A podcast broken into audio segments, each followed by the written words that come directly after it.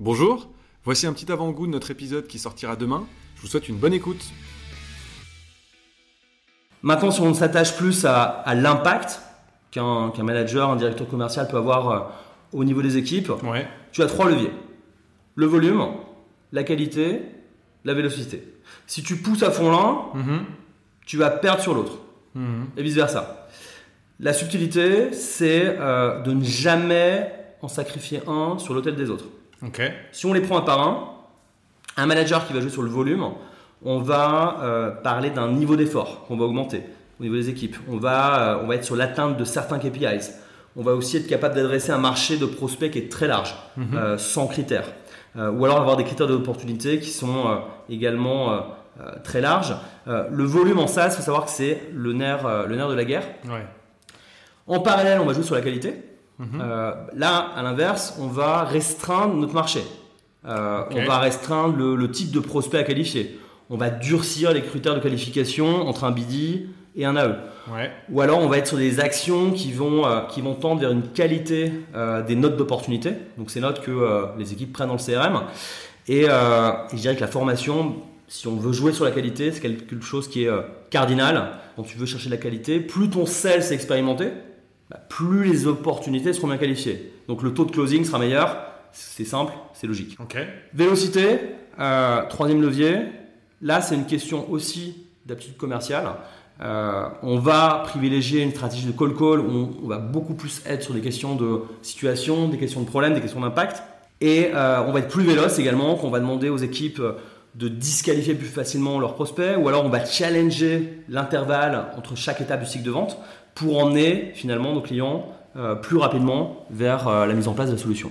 Ok, bon, hyper intéressant euh, ce que tu viens de, développer, mais si je reprends les trois points, c'est avant tout le volume, la qualité et également la vélocité. Dans un contexte comme le nôtre actuellement, tu recommandes justement aux dirigeants, alors bien évidemment il faut travailler sur les trois, mais quel est le, levier, on va dire, de productivité qui est le, plus important selon toi en ce moment ou qui, qui répond le mieux sur le marché? Aujourd'hui on est passé d'un environnement de start-up où euh, l'argent euh, coulait à flot euh, et où finalement on peut tirer sur tout ce qui bouge. Hmm. Aujourd'hui, ce n'est plus vrai. Donc on doit passer d'un modèle de scalabilité ou un modèle de, où on va à tout prix, à n'importe quel prix, faire grandir l'entreprise, on va passer sur la profitabilité. Hmm. Donc effectivement, il faut plus aller sur des verticales qui sont porteurs, aller regarder un peu dans les données macroéconomiques bah, pour voir qu'est-ce qu'il y a derrière les, chiffres euh, euh, opérationnels des équipes commerciales pour derrière bah, créer une entreprise qui soit euh, non pas en, croissance, mais qui hmm. soit profitable. Ouais, donc on va aller plutôt sur la qualité si je te rejoins. Exactement. Qu'est-ce que toi tu as appris depuis 8 mois que tu ne savais pas encore en management ou en vente d'ailleurs? Alors j'ai appris beaucoup de choses. déjà, passer d'une communication qui est très euh, straight to the point, euh, direct. Chez Spendesk, on est beaucoup plus dans le collaboratif. On met en avant le, contexte, toujours. Euh, pourquoi on a cette stratégie, pourquoi on prend ces décisions, ou même pourquoi est-ce qu'on va faire un meeting. Moi, j'ai été. Euh, pardon. Cette culture du why dont tu me parlais euh, en préparation. Euh, Exactement. Donner du sens à chaque, chaque action, chaque intervention. Tout à fait. Moi, j'ai été élevé à l'inverse par des managers formés chez McKinsey. donc là, tu es, dans une communication beaucoup plus cabinet de conseil. conclusion first. c'est un peu à l'opposé de ce que tu apprends à l'école. À l'école, tu vas faire des dissertations. mais en entreprise, finalement, on n'est plus à l'école. Euh, on n'est pas là pour euh, apprendre à, raisonner, à structurer, on est attendu euh, pour donner des réponses. et finalement, quand on applique ça, bah, la parole est beaucoup plus, plus effective. Ok. Spendesk, effectivement, on est, on est sur du start with the why, donc c'est pourquoi on fait quelque chose. Mhm. c'est vertueux. Pourquoi? Parce que derrière, tu vas, si tu souhaites aider des personnes à, à être dans l'action, à prendre des initiatives. Euh, il faut toujours commencer par expliquer pourquoi euh, quelque chose doit être fait. Pourquoi, de quel constat on part, de quelle problématique on part, et les gens iront vers la solution. Exactement. Et ça, ça va favoriser en fait un, sentiment d'appartenance. Euh, ça va inspirer. On va mettre, mettre les personnes dans l'action. Chez Spendesk, je dirais que j'ai aussi appris à approfondir l'art du questionnement. Donc ça va, ça va aussi avec cette un peu environnement très collaboratif. Euh, le questionnement notamment en, transverse. Et en fait, le questionnement, ça permet l'influence. Euh, moi, je me rappelle d'un meeting en interne. Je venais d'arriver. Euh, c'était sur le sujet du recrutement chez Spendesk. C'est un sujet que je maîtrise euh, plutôt très bien. Et j'étais sur un mode de communication très dur, très péremptoire, un peu dans le jugement, avec des solutions, beaucoup moins de questions. Et quand tu arrives en fait depuis 5 jours dans l'entreprise, bah, il faut réfléchir un peu à, revoir, à revoir la copie. Et qu'est-ce que tu appelles un questionnement transverse?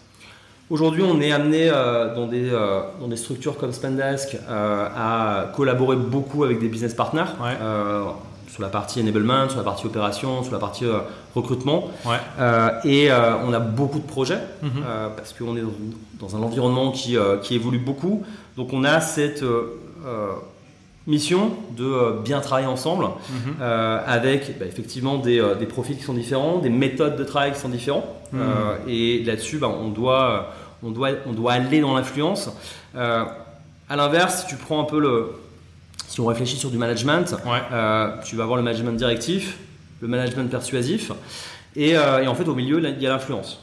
Un manager directif, c'est quelqu'un, il va décider, il va contrôler, il va donner des directions, une méthode. Un manager persuasif, bah, il est charismatique, il a la capacité de leadership, il va guider. Si on est en influence, et c'est beaucoup plus subtil, euh, en fait, il s'agit d'écouter. On va écouter pour comprendre et pas seulement pour répondre ou expliquer qu'on a raison. Donc, on va poser des questions, on va poser beaucoup de questions. Il euh, faut faire preuve d'empathie euh, et finalement, ça va permettre de, comprendre les vrais problèmes. Qu'est-ce que j'ai appris d'autre? Bah, Je pense déjà passer d'une entreprise Paper qui est une machine opérationnelle assez euh, extraordinaire. C'est mhm. orthonormé finalement. Il y a du top management qui est euh, issu de cabinets de conseil, des top écoles. Euh, et là, tu es dans une structure, Spendesk, où c'est une organisation où la dimension humaine, elle fait partie de l'ADN. Et, je dirais de façon extrapolée. Tu arrives, tu as une culture de l'humain qui est extraordinaire. chaque mot est, choisi. Il ne faut pas cliver.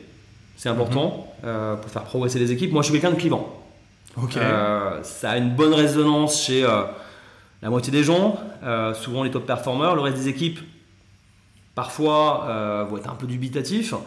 Et puis c'est un peu un euphémisme. Mhm. moi, je me rappelle une session collective, c'était en juillet, 150 personnes. un lundi matin, j'ai pris le micro pour la première fois pour parler de, de performance.